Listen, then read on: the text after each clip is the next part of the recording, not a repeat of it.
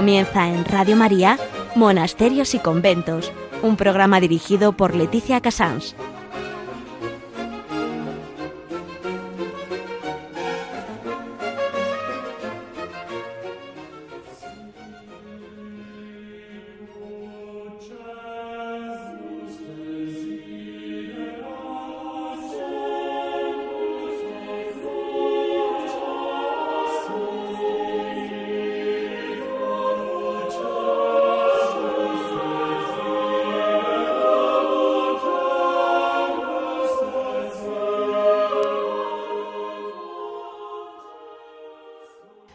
Buenos días, son las 11, las 10 en Canarias, estamos en Radio María y comenzamos Monasterios y Conventos.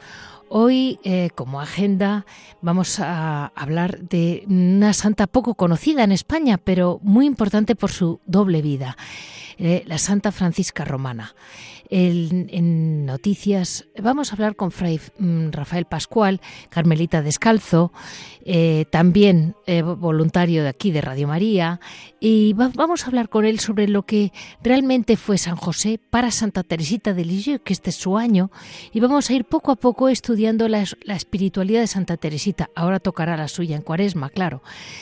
En historia vamos a hablar con las esclavas del Santísimo Sacramento y la Inmaculada en el Ferrol, en Galicia. En Hora de Labora hablaremos con las hermanas del Ferrol a ver mm, qué es lo que realmente hacen. Creo que son ornamentos y algo por el estilo. En Piedras Vivas hablaremos con Javier Onrubia, que nos dirá, pues como siempre, lo que él quiere y lo que él sepa. Este es el sumario para hoy. Vamos adelante mm, con Santa Francisca Romana.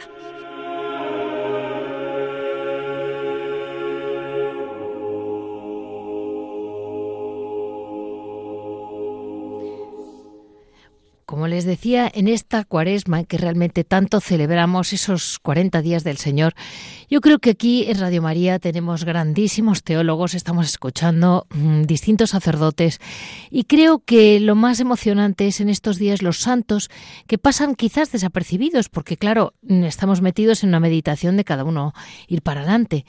Y creo que Santa Francisca Romana tuvo mucha importancia por dos cosas. Su festividad es el día 9 de marzo, este jueves. Es, ella es la patrona de los conductores. Siempre se la presenta, por si alguna vez la ven en un cuadro, eh, con un hábito negro, un velo blanco y una cesta de comida en la mano, acompañada por su ángel custodio, que es lo que realmente la señala. ¿no? Nació en Roma en 1384 y se casó muy jovencita. Después de 40 años de matrimonio ejemplar, muy, muy, muy buen modelo, de esposa fiel, de madre de tres hijos, y soportó muchísimas pruebas. Aquí empieza a llamar la atención ya su paciencia y su caridad, porque ella eh, realmente mm, en esos años de casada tuvo tres hijos y el Señor le puso la prueba de perderlos. Murió murieron sus tres hijos, que lo sufrió muchísimo, siempre con una paciencia admirable. Luego le confiscaron sus tierras, le confiscaron todo lo que tenía y lo que tenía lo dio todo a los pobres. Em, añadió, siempre se ocupó de los enfermos en distintos hospitales de Roma. Fue muy conocida por su caridad en toda la ciudad de Roma. Vamos a decir que como, como el Señor le había dotado con tantísima bondad eh, una cosa le, exigió, ¿no? Y es que quiso de ella un paso más. Y es que se quedó viuda y al quedarse viuda fundó las, em, el, monasterio de las Oblatas de Tor, de Specchi, un monasterio en el que viviría muy recatadamente y ahí acabó de entregarse al Señor como, como religiosa y como fundadora. Esta mujer eh, tan brillante, tiene un modelo y es por qué, se la por qué se la retrata siempre con su ángel. Y es que desde niña tuvo la posibilidad, el Señor le dio la opción de conocer a su ángel de la guardia. Ella lo describe, lo describe muy claramente, era de una belleza increíble, con cutis más blanco que la nieve y con rubor que superaba el arrebato de las rosas. Bueno, hace una descripción larguísima. Nadie la creía, por supuesto, porque lo empieza a ver desde niña y ya lo confirma con la primera comunión. Eh, y fue cuando la devoción que ella le tenía al ángel de la guardia yo quería que en esta cuaresma lo utilizáramos nosotros, nos acordáramos de Santa Francisca Romana, pensando, yo me he propuesto muchas cosas para esta cuaresma, pero no sé si voy a llegar. Eh, para que aguante una semana más, vamos a seguir rezando al ángel de la guarda que nos ayudará seguro porque Él está ahí, según San Francisco Romana, al lado tuyo siempre, brillando siempre, intentando que tú le escuches y le cuentes tus deseos o tus necesidades y entonces Él te podrá ayudar. No lo dudes, esta cuaresma de la mano del ángel de la guarda.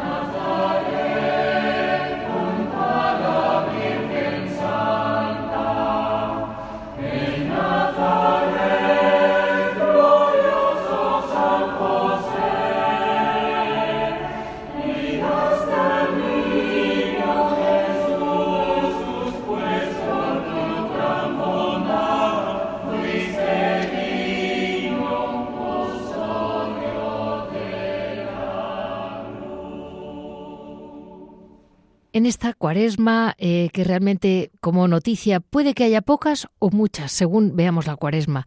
Quería repasar con Fray Rafael Pascual, Carmelita Descalzo, que conoce bien esta casa, que es también voluntario de Radio María, que tantísimas vidas privadas conoce y muchas veces me ha ayudado, la verdad.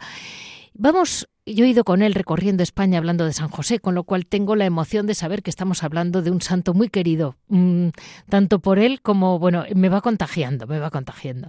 Vamos a decir que vamos a, este, este, programa, lo vamos, esta parte con él, la vamos a dividir en dos partes. Una, eh, Fray Rafael, muy buenos días, lo primero. Eh, muy buenos días, Leticia. Dígame, Fray Rafael, San José nos tiene que acompañar en esta cuaresma él inspiró a Santa Teresita de Lisieux.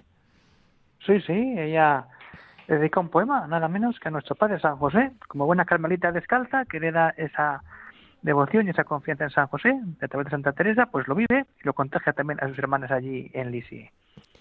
¿Y ese, ese poema, padre, mm, está publicado como con las obras de Santa Teresita? Sí, sí, si cogemos las obras completas, lo tenemos ahí, el poema, el poema número 14, y ahí podemos leerlo, pero sobre todo rezarlo, porque nos enseña quién es San José y cómo podemos acercarnos a su hijo a través de él. Y dígame, padre, de, ese poema, ¿qué podíamos, ¿qué podíamos leerles a nuestros oyentes, así que más, que usted le, llame la atención? Pues ese, esa contemplación, ahora que estamos en tiempo de cuaresma, de oración, de recogimiento, San José es el que nos enseña a contemplar a quién, a Jesús y a María en soledad y a servirles. De nada nos sirve el hacer mucho, sino nos ponemos ante Jesús y María, como dice ella, como tú en la soledad, a Jesús, niño y a María servimos y en agradarles empeñamos nuestra vida. ¿En qué empeñamos nuestra vida esta cuaresma? ¿En servir al niño y a María o en servirnos a nosotros? ¿Buscamos ruido o buscamos soledad? Nos metemos allí en la cueva con los tres. ¿Dónde vamos a estar mejor esta cuaresma que allí con la Sagrada Familia de Nazaret? Como usted siempre dice, hay que meterse mucho en San José estos días porque mm, pasado el día 19 ya nadie se acuerda de San José. Este año quizás por la fiesta y punto. Y, es tan importante. Oh, mucho, mucho, sí. Y, dígame, Fray Rafael, eh, este año me comentaba usted que es el año especial de Santa Teresita de Lisieux. Sí, sí, porque en el 2 de enero se cumplieron 150 años de su nacimiento, entonces pues están haciendo cosas, charlas, preparaciones, retiros, todo en torno a ella. Y lo bueno que sería volver a leer, o si no se ha leído, leer sus obras, no solamente la historia de un alma, sino las poesías, las cartas que son preciosas con sus hermanas, con sus directores, y descubrir que hay una historia de un alma preciosa que nos ayuda a nosotros a encontrarnos con Dios y a rezar a ese Dios escondido en nuestro corazón, que quiere ponernos el ejemplo de esta niñita de 24 años que con muchas ganas, corriendo, se fue para el cielo. Comentábamos ayer, Fray Rafael, que, por ejemplo, mm, Santa Teresita, que aparentemente no es el prototipo de santa que haya escrito mucho sobre la pasión o que esté muy metida, pero sin embargo, hoy, hoy precisamente voy a ponerles en este programa, primero hemos puesto el, himno de San José y en español además. Mm, y, el, y ahora, al terminar, voy a poner el Vivir de Amor de Santa Teresita de Lillo, que es un poema suyo, como usted sabe mejor que yo. Y usted me comentaba esa, esa frase que tiene ella, que dice, mm, Vivir de amor mm, no es instalar mi tienda sobre la cumbre santa del Tabor es con Jesús ascender al Calvario, es abrazar y atesorar su cruz. Esa frase tan carmelitana, eh, díganos, mm, ¿cómo pudo ella vivir en tan pocos años y con esa sonrisa y cara de niña eh, este sentimiento tan profundo de tener que pasar la pasión? Total, ella se enamora de Cristo y hay que partir de un hecho concreto que mucha gente no, no lo sabe. Teresita es Teresita del Niño Jesús y de la Santa Faz. Ella se encuentra con Cristo el niño y con Cristo en la pasión. Y desde ahí, cuando escribe esta poesía preciosa, que es muy larga y se mete en lo que es vivir de amor, dice, vivir de amor es esto. Es vivir la cuaresma de esta manera. Es decir, yo no me quedo en el tabor a vivir. Yo quiero vivir en el cielo, como lo dice al final. Sí. Aquí estoy en un destierro. Y yo es subir al Calvario con Jesús para abrazar esa cruz y desde ese abrazo de esa cruz llegará el momento en que este destierro se acabe y en el cielo mi vida será el gozo. Es como sigue ese poema. Es decir, ella se mete en la pasión de muchas maneras. Lo escribe aquí, pero luego la vida que pasa en el convento para ella queda. De sufrimiento, de, de aventuras no muy buenas con las monjas, pero todo, todo, todo lo ve unido a la cruz de Cristo. No se suelta de la cruz. Incluso físicamente tenemos fotos de ella en el claustro y tal, abrazando la cruz de Cristo, y la imagen típica de ella que tenemos pues en todas las rosas, pero entre las rosas está ese crucifijo que está abrazando. La verdad es todo que... todo lo hereda de la Santa Madre, Teresa de Jesús. Sí. En la cruz está la vida y ella sola es el camino para el cielo. Sin cruz no hay cielo. a mí me impresiona ella porque porque realmente es una cruz que comprendo que sea inspiradora de tantas carismas actuales, porque realmente es una cruz muy cotidiana aparentemente, pero es que todos tenemos pequeñas cruces todos los días. No se notan, no se ven, pero si las vives, como usted ha dicho, abrazado a la cruz de Cristo, pues claro, tienen el valor. Total, total, sí. Y es lo que hace ya una cruz y otra. Ya no pudo ser mártir, quería ser mártir, pero ahí está, el martirio del día a día.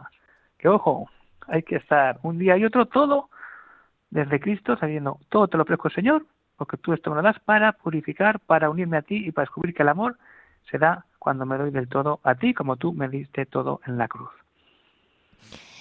Pues mire, Fray Rafael, eh, así y con la esperanza de que ustedes y todos vivamos, eh, aprendamos a vivir esa cruz de Santa Teresita y, como usted ha dicho muy bien, meternos en la cueva de San José más que mirarnos, a ver qué hemos hecho de bueno y de malo, más mirar más a San José y a la cruz, a la Virgen y a María, toda la cueva aquella.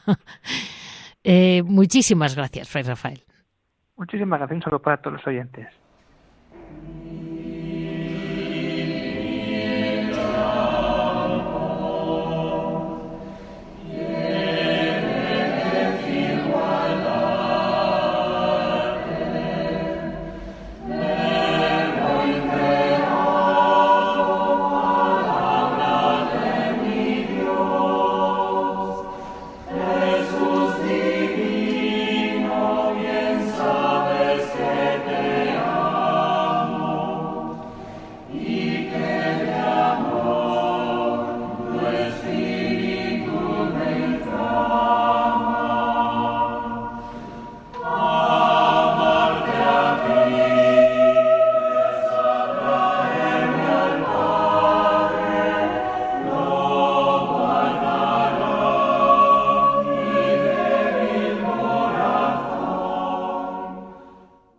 Vamos a hablar de las esclavas del Santísimo Sacramento de la Inmaculada.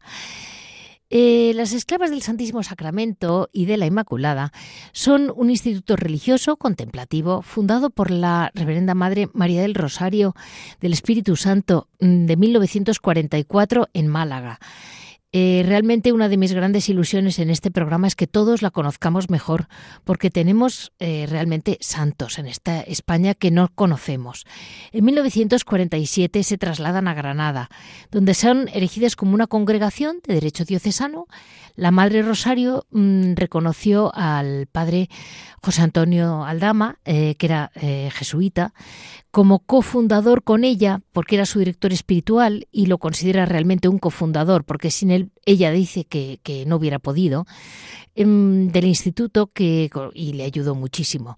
En los años 50 la fundación tuvo que sortear tal cantidad de dificultades que realmente lo primero fue un fruto de incomprensión, mm, porque bueno, pues siempre ha costado mucho a todos los fundadores, ¿no? Siempre se han sentido muy incomprendidos. Eh, él, decía, decía ella, el Señor sembraba en su corazón la semilla de la vocación ecuarística. Disfrutaba desde su más tierna infancia, cuando veía incensar al Santísimo Sacramento. Pero fue el día de su primera comunión, a los diez años, cuando obsesionó su espíritu ver los sagrarios abandonados es muy impresionante cómo eh, realmente el Señor tuvo vocaciones de infancia y las tiene, pero que ella es una de esas vocaciones que desde niña no tuvo otro camino. Las religiosas, en su ideal contemplativo, viven la esclavitud eucarística y mariana. El carisma del instituto es el culto de la adoración al Santísimo Sacramento en la unión con la íntima, íntima, con la Virgen Inmaculada. La primera esclava y adoratriz de su hijo. Así es como ellas lo definan. En la iglesia conventual siempre hay una esclava adorando a su esposo. El Santísimo está las 24 horas del día expuesto, siendo amado y recibiendo el amor y la, y la reparación de las religiosas y los fieles que se quieran acercar. No es fácil encontrar actualmente iglesias en que se exponga al Santísimo Sacramento fácilmente y la dejadez y falta de fe ha mermado mucho esta devoción y las esclavas con su profunda vivencia eucarística perpetúan esta adoración al Santísimo como es el deseo manifiesto mm, de nuestro Señor y que lo avisó, lo, lo recalcó mucho el Papa Benedicto XVI en su momento. Estas eh, religiosas también son apreciadas por la belleza y la calidad de sus ornamentos y de todo lo que realmente eh, la, delicadeza, ¿no? Con todos los ornamentos litúrgicos. El lema de la congregación es amor inmolación. Como es una, una mm, congregación joven, vamos a preguntarles las bases.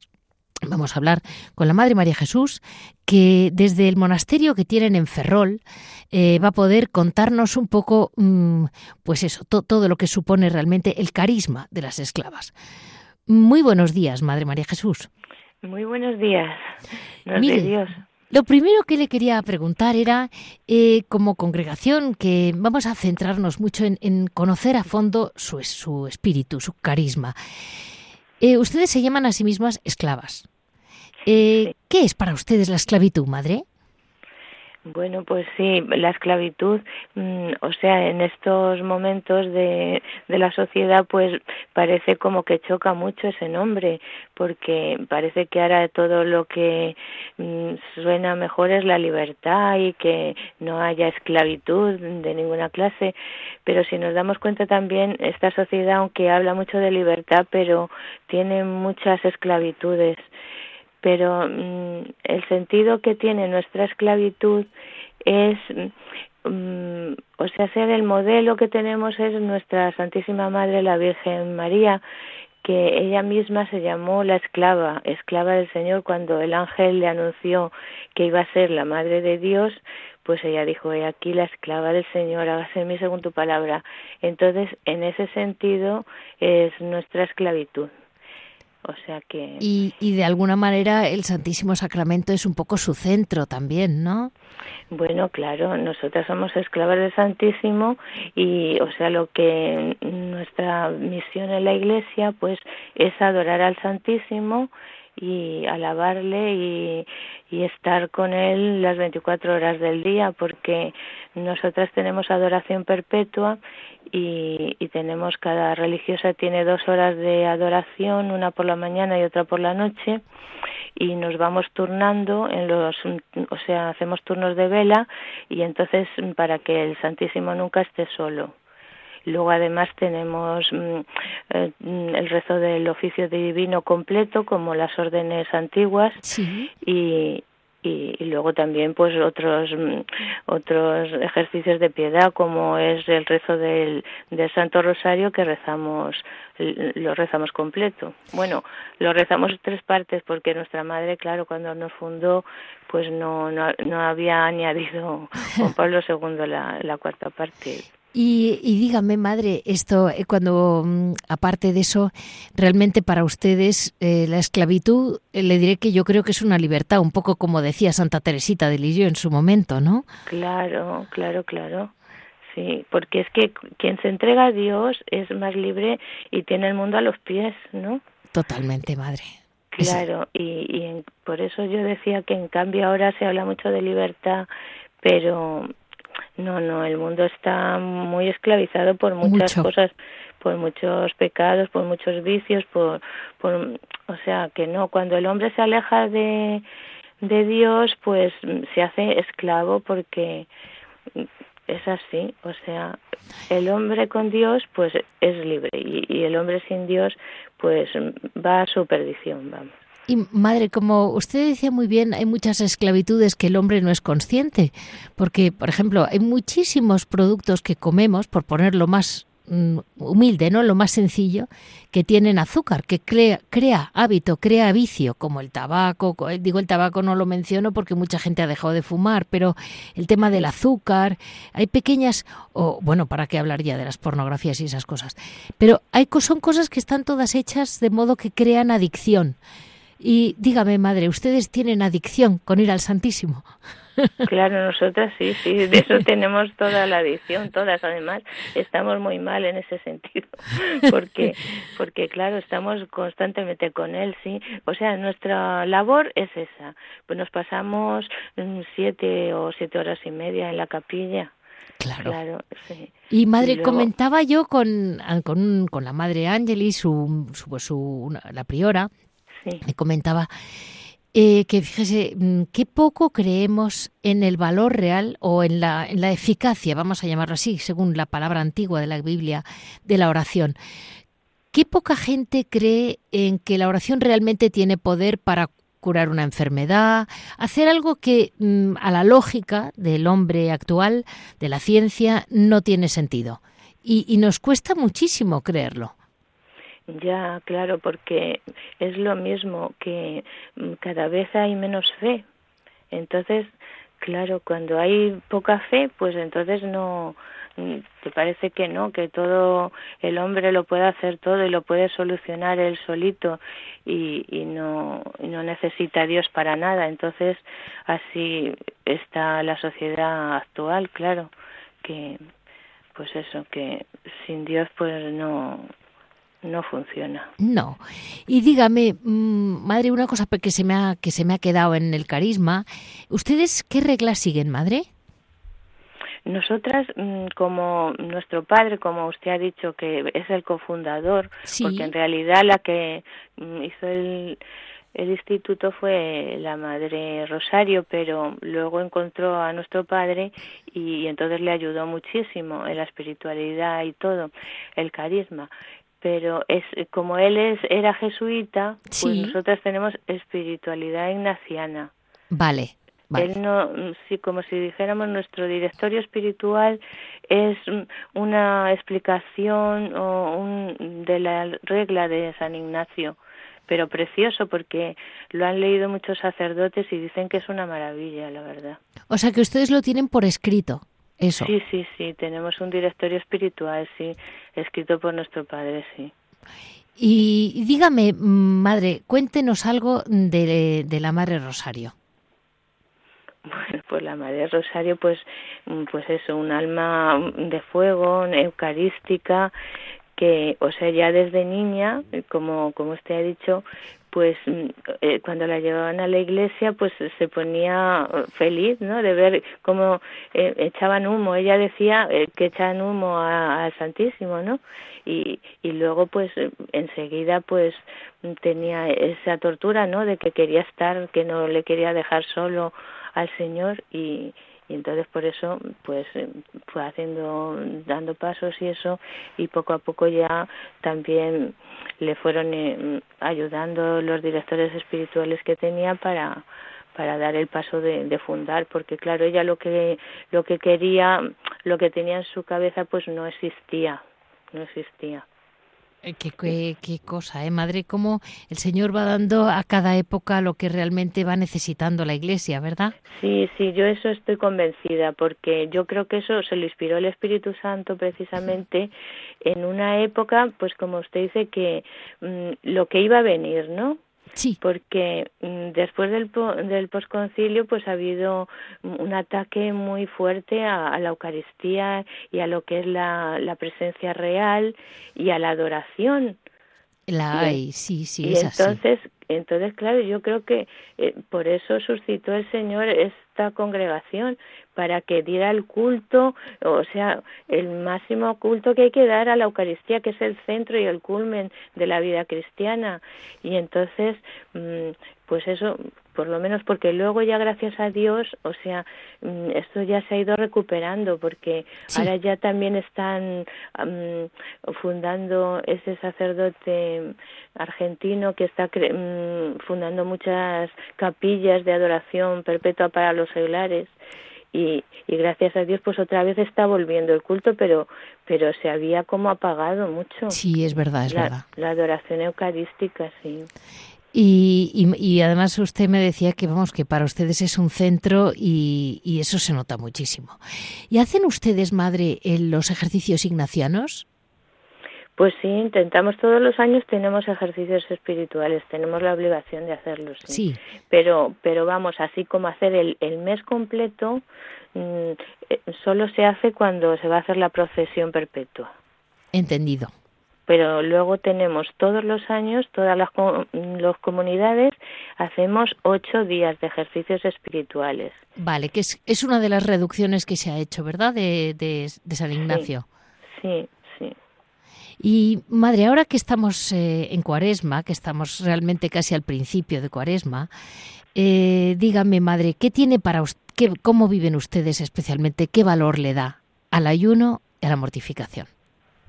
Bueno, pues, pues el valor que le da la Iglesia, la Santa Madre Iglesia, porque estamos en un tiempo fuerte de la liturgia y nosotras vivimos por lo que nos pide la Iglesia, que es un tiempo de, de conversión, de penitencia y en, en preparación, claro, de la Pascua que, que viene y claro, pues nosotras penitencias, pero eso ya como está muy mitigado por la Iglesia ya de por sí.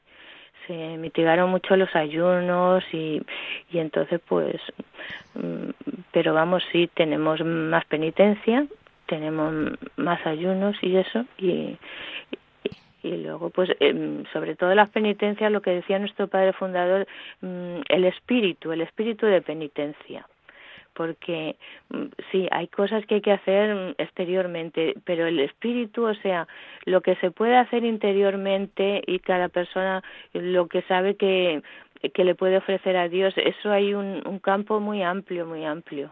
Claro, es que la intención solo Dios la conoce, ¿verdad? Sí. Y madre, eh, tienen varios monasterios en toda España, ¿verdad? Pues en España tenemos diez, tenemos diez casas y que por ejemplo bueno tenemos esta de Ferrol en, en Galicia tenemos también otra en Orense luego tenemos la casa madre que está en Granada en Cuenca está la casa noviciado luego el juniorado que está en, en Gerona luego también tenemos otra casa en Jaén Uy. en en Córdoba está la casa general en Jerez de la Frontera, y en Almería y en Castellón. Esos son en España. Pero luego también tenemos convento en Puerto Rico y en Guatemala tenemos dos, una en Jalapa y otra en Exabal, en Puerto Barrios. Y luego otra casa en Perú, en Lima. Entendido. Es que hablé con una con un sacerdote, un monje más bien, que conocía Castellón y me dijo, "Ah, esas son las novias." Y digo, ¿qué novias? es que... Sí, porque sí, unos nos llaman las novias, otras las blancas, otras sí, sí, como estamos vestidas de blanco y llevamos un velo para salir a la capilla porque estamos en la parte del presbiterio, o sea, mm, delante. O sea, mantienen lo de estar delante. Sí, no como las mm, monjas de las congregaciones antiguas, ¿no? Que, que ellas están en los coros o, o por lo menos no se las ve. Y nosotros estamos mm, después del presbiterio, luego nos separa una, una verja, nos separa del, de los fieles.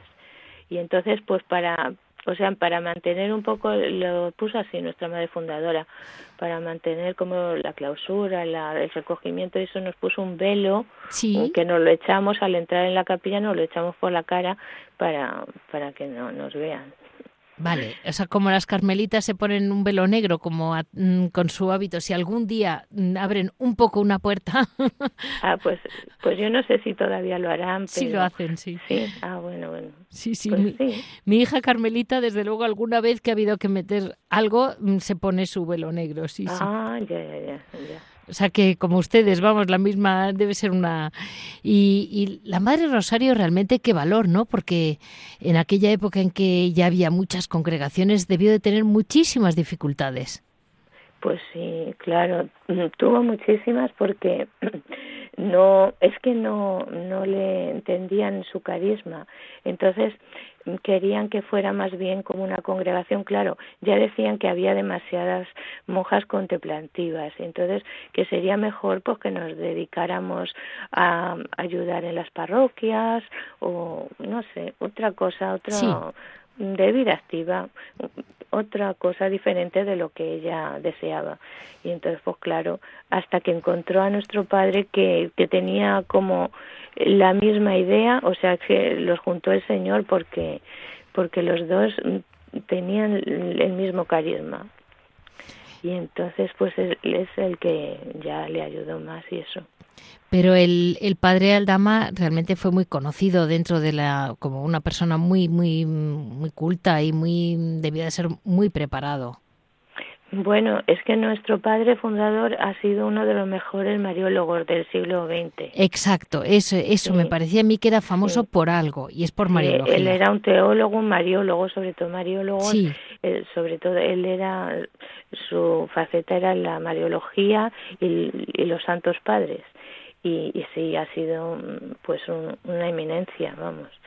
Y, y, bueno claro ella fue a los jesuitas para que no sé le, le dejara o sea le dieran algún padre para que le ayudara y tal. Y el padre Ponce pues es el que dijo pues el padre José Antonio de Aldama creo que será el que mejor la pueda ayudar y, y es lo que lo que pasó y em, hermana, ya no, no se preocupe que no la voy a exprimir más. Eh, una, eh, llegaron ustedes con el día de Navidad, el 24 de diciembre, eh, se funda en Málaga, ¿no? Por la madre. sí, fue en el 43, por eso este año estamos de, año jubilar. ¿A todas, madre? ¿Toda la ¿Todos los monasterios? Claro, porque es que nosotras somos un, una. O claro.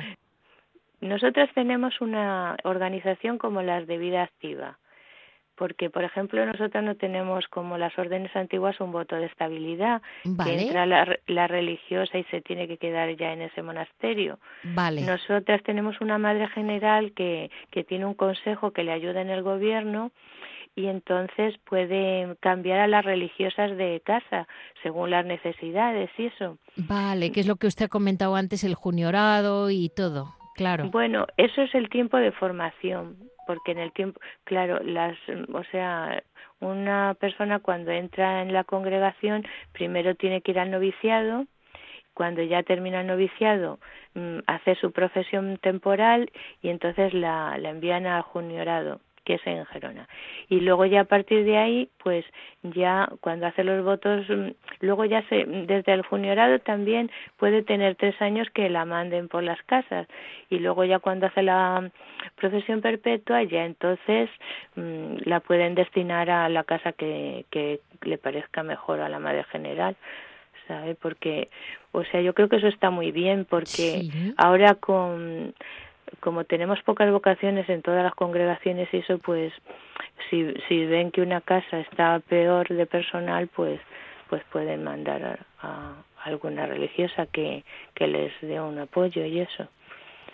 Y claro, las órdenes antiguas, pues si no se pueden mover, pues o sea, tienden a extinguirse. Bueno, por, eso ya cada... harán creado por eso las federaciones y eso. eso ya es cada carisma, ¿eh? eso ya mm, hay religiosas mayores que no se moverían les cuesta muchísimo, o sea, eso ya, ¿verdad? No, claro, porque es una vocación igual. Claro, claro.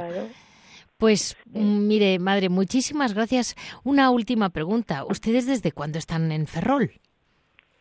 Pues estamos desde el 57. Vale. precisamente el día de San Rosendo es cuando vinieron las primeras religiosas a, a fundar. Entendido. Pues mire, madre, ahora ya vamos a dar paso con esta reciente. ¿Cómo se llama el monasterio?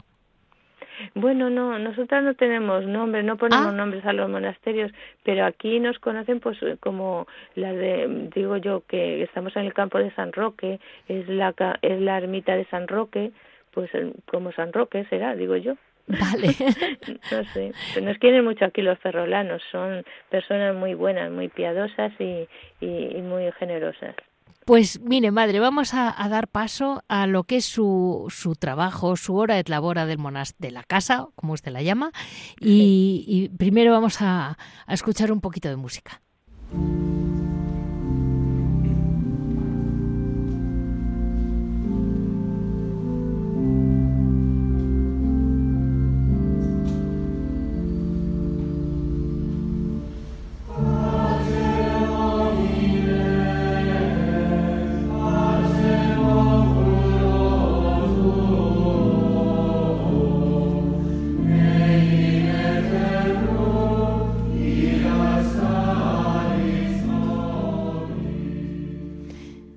Vamos a dar paso a Lora de Labora, este trabajo mm, de, todos, de todas las monasterios, conventos y casas, como dice la, hermana, eh, de las religiosas, contemplativas, por supuesto, para vivir y para también participar del trabajo, que es una cosa que hizo nuestro Señor y que ellas hacen igual.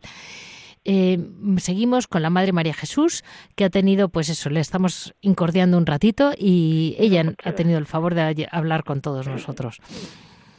Madre, eh, muy, seguimos aquí en Radio María. Díganos, ustedes hacen, son bastante conocidos sus sus ornamentos litúrgicos, sus bordados. Sí, nuestro, o sea, nosotros nos dedicamos a eso, a hacer ornamentos litúrgicos. Entonces todo, todo nuestro trabajo está centrado en eso, en, en todas las mm, vestiduras de los sacerdotes, eh, los, los manteles de altar, los paños sagrados, o sea, todo es que gira alrededor de la Eucaristía nuestro trabajo. Pues muchos monasterios han tenido que dejar de bordar por la edad. Sí. Pero ustedes pueden. Bueno, nosotras ahora lo que hacemos es usar mm, máquinas de estas de para bordar, porque claro. ya, o sea, lo que es bordar a mano y eso a veces ya los ojos ya no, no, están para para ver eso. Y, y, dígame, madre, me decía antes que los ferrolanos, que son gente muy piadosa, claro, con ustedes tienen adoración perpetua por lo que he leído y la iglesia abierta. Sí, claro, claro. Y además eso están contentísimos de que tengamos la iglesia abierta porque nosotras la, nuestras capillas siempre están abiertas muchas horas. Por ejemplo, aquí, aquí la tenemos desde las ocho y media, así, hasta, hasta las dos y luego ya abrimos otra vez a las cuatro y media hasta las ocho también. Entonces, pues hay bastantes horas para, para visitar al Santísimo, hacer la oración y viene muchas personas, sí. Y eso, madre, ve usted desde dentro, así, lo poco que vea, ¿ve que ha aumentado eh, la devoción, como decía usted antes, a la adoración por parte de los seglares? Bueno, mm, yo es que he llegado aquí hace poco, pero yo lo que creo, mm, no sé si habrá, yo lo que creo es que mm, eso de la pandemia ha sido un, un mazazo para todo, porque no sé si ya también como vienen también personas mayores y eso, pues no sé ya como que que vienen menos o no sé, ¿sabe? Pero pero yo creo que ha sido un poco por eso. Puede ser, puede ser. Lo están comentando en todas las iglesias, ¿eh? O sea que, que es muy normal. Bueno, pues mm, vamos a así dejamos que sigan ustedes para adelante, que sigan bordando, madre, que sigan vistiendo las Eucaristías que tanta falta hace y muchísimas gracias tanto por su mm, bueno, por su trabajo y sobre todo por su oración silenciosa. Porque hay veces que, madre, como hay tantas noticias, incluso contradictorias, ¿no? En los en internet cuando te pones a leer y dices, "Ahora ya estamos en tiempo de callar y rezar", ¿qué es lo que usted estaba diciendo? Pues es verdad, sí, sí, porque sí es verdad, no no se puede hacer mucho caso de, de las noticias ni de nada, pero el Señor está ahí y Él es el que gobierna el mundo. Exacto. Entonces, entonces, ahí lo, lo tenemos todo, estamos salvados. Eh, él está ahí y no, nos va a cuidar siempre y no nos va a pasar nada. Pues hoy nos despedimos así de la Madre María Jesús, eh, de las esclavas del Santísimo Sacramento y de la Inmaculada, del Ferrol, y tenemos, hemos tenido, bueno, pues una, una, congregación, vamos a decir, joven por su, por nacimiento moderno, pero al mismo tiempo que ha entendido muy bien el espíritu contemplativo, de modo que pueden todas vivir una vida muy contemplativa con las legislaciones más adaptadas a este siglo. Em, pero sin, sin, sin, despreciar ni menospreciar en ninguno de los puntos de la contemplación. Muchísimas gracias, Madre María Jesús. Pues muchas gracias a ustedes también por dar a conocer este carisma. Y, nada, vamos a rezar también y pido oraciones para que mm, recemos por las vocaciones, a ver que, que haya mm, jóvenes que, que quieran estar a los pies de Jesús adorándole y alabándole. Pues muchísimas gracias, madre. Pues gracias a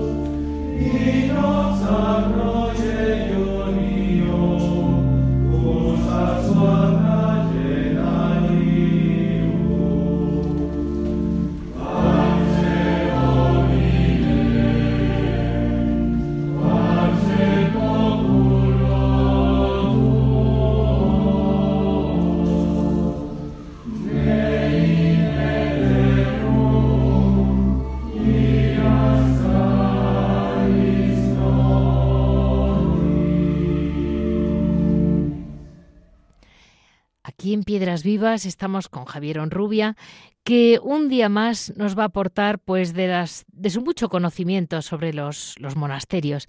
Javier está muy muy impactado y ha conocido a los padres de la hermana Belén, la, la carmelita descalza de San Calixto, que murió muy jovencita, que me recuerda pues será por su juventud, a ese concepto de, de, santa joven que tenemos de Santa Teresita de Lisieux, que como sabemos es su año. Y Javier, una pregunta. Eh, ¿Cómo ves tú mm, en, esta cuaresma? La imagen de Santa Teresita yo no la tenía muy relacionada nada con la cuaresma, pero claro, me decía Fray Rafael que Santa Teresita lo tuvo muy claro, que había que pasar por una pasión. Buenos días, Leticia. Bueno, perdón. La verdad, nada, nada.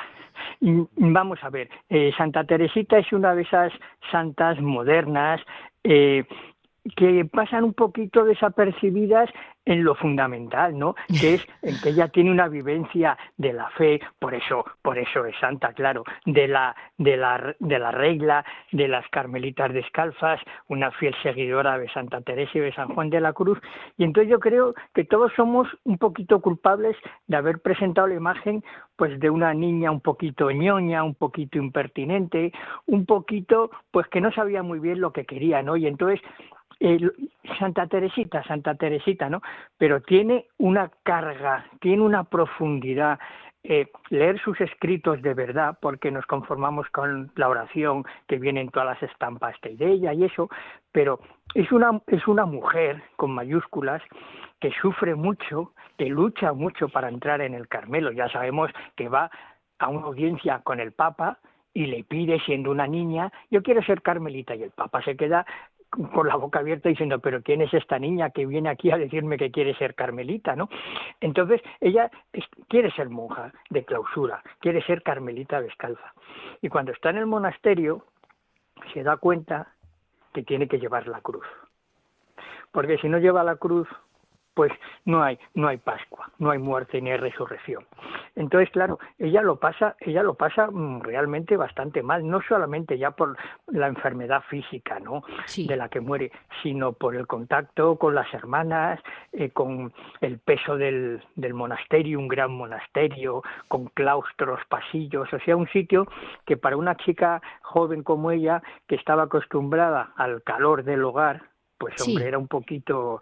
Entonces, ella vive, vive, yo creo que en una pasión, en una pasión permanente. ¿no? por las muchas circunstancias que tiene, ¿no? Entonces, yo me gusta decir siempre que la que la coronación, que la cruz, que cuando ella sube a la cruz y muere, pues ya tiene una práctica muy importante, ¿no? Entonces sabemos por los testimonios, es muy interesante leer los testimonios de las monjas, de sus compañeras, de sus hermanas de comunidad cuando mueren, porque claro, hay algunas incluso que en plan más o menos hiriente y sarcástico dicen pero bueno a esta a esta a esta chica la van a que, quieren hacer la santa a esta chica pero qué hizo esta chica quién era esta niña no sus propias hermanas de comunidad no entonces lleva una vida tan escondida ¿no? Como dice el Evangelio, tan escondida en Cristo, en Dios, lleva de una manera tan alegre la cruz que a mí es lo que me gusta sobre todo de ella, que lleva la cruz con alegría, o sea, dices, la cruz pesa, la cruz te aplasta, la cruz te destroza, pero la, la cruz es la alegría, ¿no? Entonces, ella lo lleva, lo lleva con alegría, ¿no? Y muchas monjas dicen, anda, pero vienen a preguntarnos ahora que cómo era, que qué recordamos de ella, pero qué hizo, ¿no? Entonces ella sí que vive, ella sí que vive, esa sí que vive una la, la pasión, pero desde que entra, porque claro, nosotros vemos a lo mejor, a ti te puede sonar de algo, ¿no? Que cuando una chica entra en un monasterio de clausura, deja su hogar, deja su familia, deja sus diversiones, su trabajo, sus estudios, lo que sea, sus gustos, cambia todo, ¿no? Entra con un grupo de personas pues que no sabe muy que cada una es de su padre y de su madre no que hay que hay cuestión de caracteres, que hay cuestión de costumbres, ¿no? Por ejemplo, Santa Teresita cuenta en su autobiografía, pues que había una monja al lado de ella en el coro que le molestaba porque hacía un ruido extraño con la boca siempre. ¿no? Entonces eso le crispaba los nervios a ella, pero le ofrecía al Señor ese sacrificio, ¿no? Y, decimos, fíjate qué, qué bonito, una cosa no tan sencillita, pero que te pones te pones en el coro, en el silencio, a rezar salmos y a cantar, y de repente tienes al lado unos ruidos molestos, pues hombre, es un día y un mes y, y, otro, y un año y otro, pues hombre, debe de ser una cruz bastante, bastante pesada de llevar, ¿no? Entonces, ella busca esas cruces sencillas de cada día, no busca grandes sacrificios ni penitencias, sino esas pequeñas cruces que las convierte en, en, un, en un camino, el caminito, la infancia espiritual del que hablaba, del que habla la doctrina de, Teresita. Javier, una, una, una, una pregunta que realmente es como, no tiene nada que ver, pero bueno, siempre todo tiene que ver. Es, hoy hemos hablado de Santa Francisca Romana, que se la representa con el ángel de la guarda, porque lo vio y tuvo el, bueno, pues como, como el Padre Pío un poco, ¿no? Sí. Eh, yo hay veces que pienso, ¿y no tendríamos que acudir, acuden los monjes, tú que les conoces más, eh, al ángel de la guarda para mm, vivir bien la cuaresma? Para mantenernos en rectitud toda la cuaresma, porque Santa mm. Teresita sí que acudía al ángel. Sí, vamos, vamos a ver. Igual que lo decía lo de Santa Teresita con el ángel de la, de la guarda, pues sabemos que cada uno de nosotros eh, Dios nos manda a nuestro ángel de la guarda para que nos cuide y nos proteja. Entonces, a lo largo de los siglos, pues se ha ido un poco edulcorando, como muchas otras, esa devoción. ¿Por qué? Pues porque eh, te acordarás que hace como 20, 30 años se puso muy de moda lo de los ángeles. Sí. entonces mm, vendían, vendían dibujitos de ángeles, vendían eh, angelotes, de estos son rosadotes, gorditos, tal, ¿no? Eh, todo el mundo hablaba de los ángeles, ¿no? Había eh, cartas de estas de los ángeles para adivinar el futuro. No, no, no, no. Esos son, son verdaderas tonterías, ¿no? Eso es desvirtuar la devoción a los, al ángel de la guarda. O sea, sabemos por la tradición de la Iglesia que el Señor nos, nos da un ángel de la guarda a cada uno. Entonces, eh, todos creo que hemos experimentado en nuestra vida algún momento determinado que dices, uy, si hubiese ido por aquí, en vez de por ahí me había pasado esto en vez de lo otro. ¿Y cómo ha sido eso? Pues entonces ahí está el ángel de la guarda. Lo que pasa que evidentemente hay personas con un carisma o porque o porque Dios así lo quiere que ven pueden ver a su ángel de la guarda. El resto de los mortales, pues nos conformamos a base de mucha fe, de pensar, bueno, aquí tenemos al ángel de la guarda que me está cuidando y entonces yo me encomiendo a él cuando, cuando necesito una, sobredosis de, de, mano de Dios. No decir, oye, Señor, mira, te voy a pedir un poquito más, amplíame el crédito, anda, que no llego este mes, amplíame el crédito, ¿no? Pues Javier, ahí, nos quedamos. Nos quedamos porque la radio es así. Vamos a pedirle al Señor que nos amplíe el crédito. ¿Qué te parece? el, crédito que en este caso sería el tiempo. Exacto, a la, cuaresma. El tiempo, efectivamente. pues muchísimas gracias, Javier. Seguiremos adelante con la cuaresma.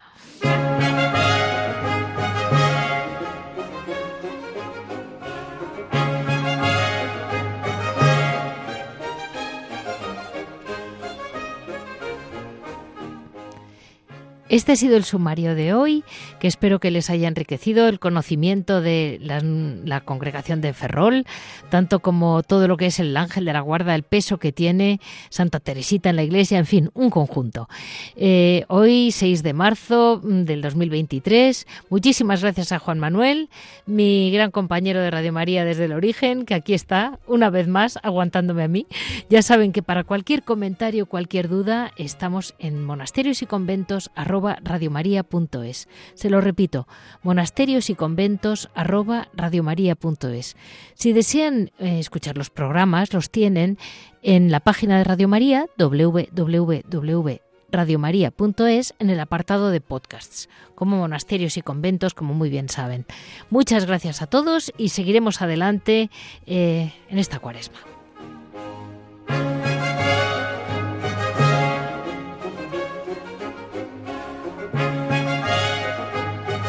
Han escuchado Monasterios y Conventos, un programa dirigido por Leticia Casans.